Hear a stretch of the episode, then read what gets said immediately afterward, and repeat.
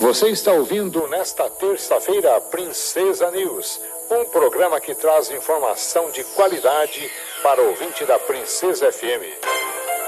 Democracia e Direitos Humanos, Extensão e Jornalismo, da Universidade Estadual de Ponta Grossa, na parceria com a Rádio Comunitária Princesa. Olá, eu sou Maria Eduarda Ribeiro. O Democracia e Direitos Humanos aborda hoje o aumento de casos de Covid-19 nos últimos dias em Ponta Grossa. De acordo com a Fundação Municipal de Saúde, a FMS, no dia 7 de novembro havia 48 casos confirmados em isolamento. Esse número era a média de casos desde outubro e se mantinha equilibrado.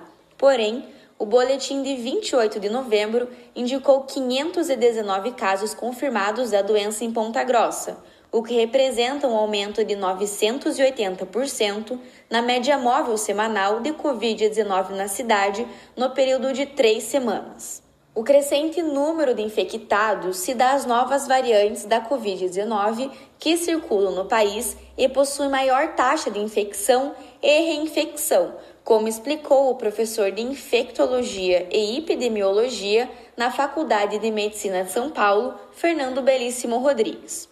Hoje, a variante mais presente é a Omicron. De acordo com Fernando Belíssimo Rodrigues, que falou ao Democracia e Direitos Humanos, o professor da USP explicou ainda mais o aumento de casos e como ocorrem as infecções.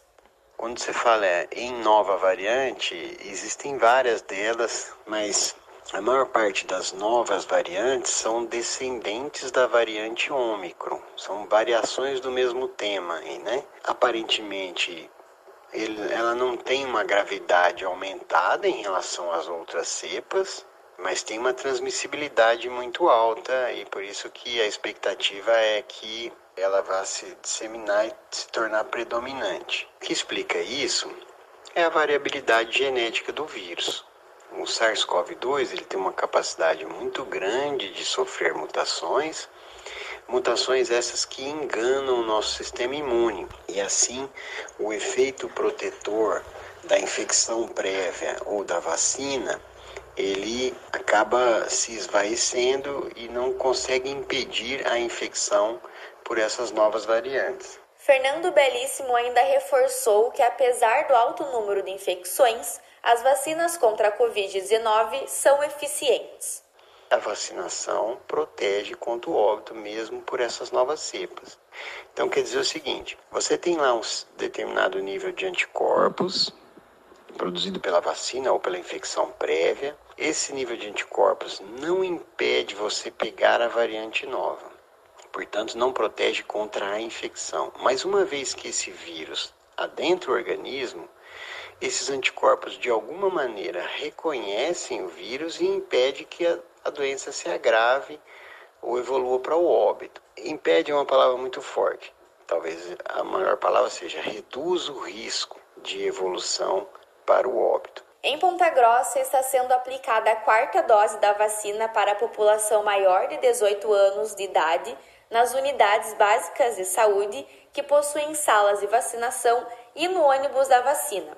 Crianças de 6 meses a 2 anos de idade recebem a dose da Pfizer Baby. É necessário apresentar atestado médico na hora da vacinação, além dos documentos dos pais ou responsáveis pela criança. E para tomar a vacina não precisa de agendamento. A população mundial ainda está sob situação de emergência em saúde pública por conta da pandemia. Por isso, é necessária a permanência do cuidado preventivo contra a Covid-19, como o uso de máscaras, lavar as mãos com água e sabão, uso de álcool 70%, além da vacinação completa.